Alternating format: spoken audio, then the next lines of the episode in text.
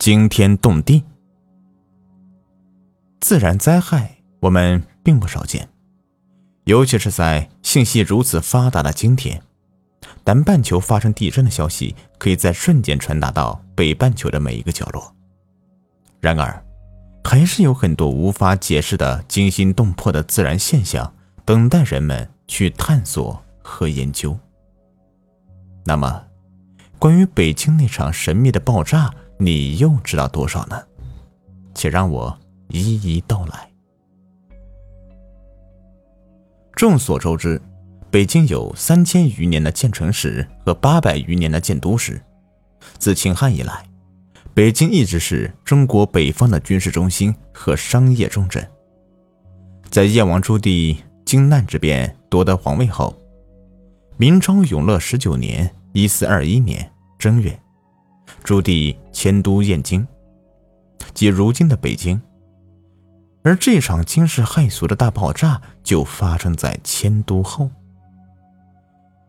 一六二六年五月三十日上午九点，地点在北京恭王场附近，其位置大约是现在的西城区新文化街以南、向来街以北。闹市口南街以东和民族宫南街以西的永宁胡同与光彩胡同一带，发生在恭王场的爆炸其实并非偶然。自永乐年起，明代的火器制造就有了很大的发展。当时，驻守在京师的金军所设三大营中的神机营，是明军主力部队。配备有最先进的火器和最强的兵力，而进行火器所需的签子、火药都是由工王厂预造，以备经营来领用。可见，工王厂是当时作为工部制造和储存火药的地方。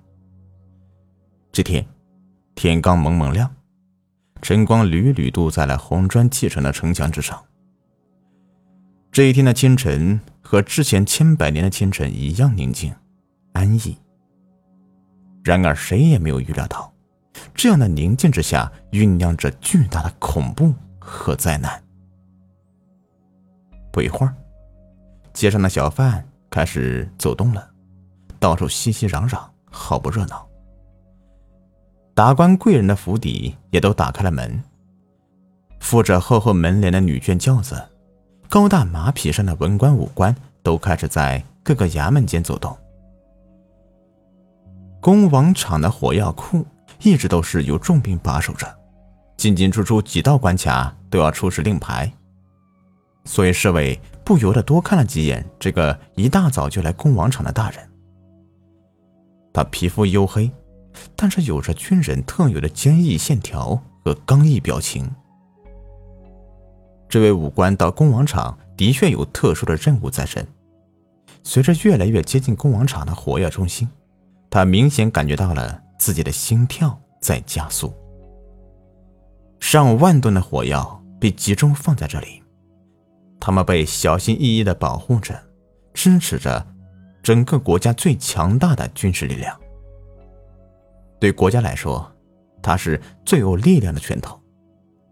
必要时可以给任何敌人以致命一击，而此时他的目的则是地底的一个仓库。走到最后一道门的时候，前面带路的侍卫突然让出一条道，意思是接下来的路得靠他自己走。武官推开那道超乎他想象的沉重的铁门，门口守着一个年逾六十的老侍卫。不知为何，在黑暗中，他的眼神直愣愣的望着武官，毫不懂得避讳。武官大怒：“放肆！”但是老卫兵似乎什么都没有听到，只是咧开嘴做了一个似笑非笑的表情。武官这才发现，这个老守卫竟然被人拔去了舌头。眼睛大概是因为年龄大了，或者长期守在地底也不好使。已经近乎半盲了，因为之前也看到过不少这样的为保守秘密而受到过折磨的守卫。五官很快平复了最初的吃惊，跟着老兵前行。通道两旁已经没有了火炬，只有老兵手里的一盏纸灯笼还在发着幽幽的冷光。前面的路出奇的长，像一只黑色巨兽张开嘴巴想将人吞没了。这肯定远远超过了火药库地面的范围。武官暗自思量，突然有一只沉重又僵硬的手搭在了武官的肩膀上。武官大吃一惊，转过头望过去，又是一个同样没有舌头的老守卫。范金如僵尸般的脸色被灯笼照得一清二楚，武官的额头几乎同时划过一滴汗珠。前一个守卫把手中的灯笼递给了后来的侍卫，算是交接完成，自己则隐没在黑暗中。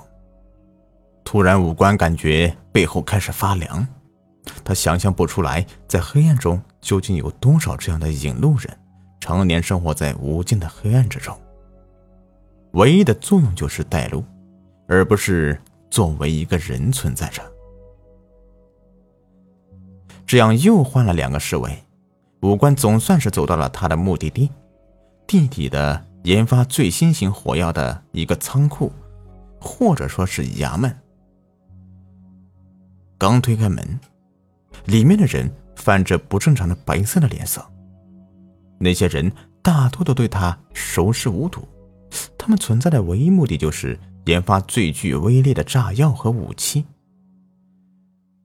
五官镇定的交代了自己来这里的目的：来取最新型的一种据说威力无比的火药，呈给圣上来挽救日记动荡的局势。一个黑衣人用布满血红色的眼神紧紧的盯着他。大人，既然火药已经完成，我们究竟什么时候可以出去啊？五官好像从他紧张的语气里找到了平日里的一丝威仪，双手拱了拱道：“这得看当今圣上的意思。”灰人的语气很不满，但圣上明明允诺，只要我们能研发出火药就可以。大胆！五官一声厉喝：“圣上之意，岂是尔等能够妄自揣度的？退下！”然而。不仅灰衣人没有退下，连之前那些面色不佳、如同行尸走肉的人都向五官聚拢过来。他们的眼神均是呆滞、麻木以及绝望。即时，守在外面的年轻守卫越来越不安。这位大人进去的时间太久了吧？正当他下定决心要向上级禀告的时候，忽然看到。以往总是紧闭的门飞了起来。这时，在远离燕京的城郊地区，都感觉到了地底强烈的震动，伴随着一声巨响，像是古代神话中巨龙将死之时的嘶吼。只见有大团大团的灰色尘埃平地涌起，直达天际。紧接着，刚刚的青天白日忽然如同黑夜。遭天罚了！这些人都不约而同的朝着燕京天子所在之地跪了下来，祈求上天能够开恩。据《天变地钞》记载，这天天色皎洁，忽有声如吼，从东北方渐至京城西南角，灰气涌起，乌雨动荡。须臾，大震一声，天崩地塌。昏暗如夜，万事平成。东自顺城门大街，北至刑部街，西及平泽门南，长三四里，周围二十三里，经为七粉，屋以数万计，人以万计。我刚刚讲述的故事，事实上只是关于北京大爆炸的一个人祸的猜想。但事实上，这场惊天动地的灾难有不少的疑点。国阙中记载：“凡死伤俱裸露，袁弘四阶教中女赤体无恙。”类似的记载还有《帝京景物略》：“木石人父自天宇而下，屋以千数，人以百数，死者皆裸。这些死者很多都是赤裸的，难道真的有天罚一说吗？关于这场爆炸，一直都有各式各样的猜想。有人认为是地震引起的，也有人认为是陨星坠落，还有人认为是引火山热核强爆，更有甚者将外星人入侵的 UFO 降临套用其中。但每一个观点都没有摆出足够令人信服的证据。但有一点，我们很清楚。那就是在爆炸发生后的十八年后，明朝也结束了他末期残酷的统治。这场爆炸，或许真是上天对于这个衰末王朝最后的尽忠吧。本集已播完，如果你喜欢我的声音，喜欢我的故事，那就关注我吧。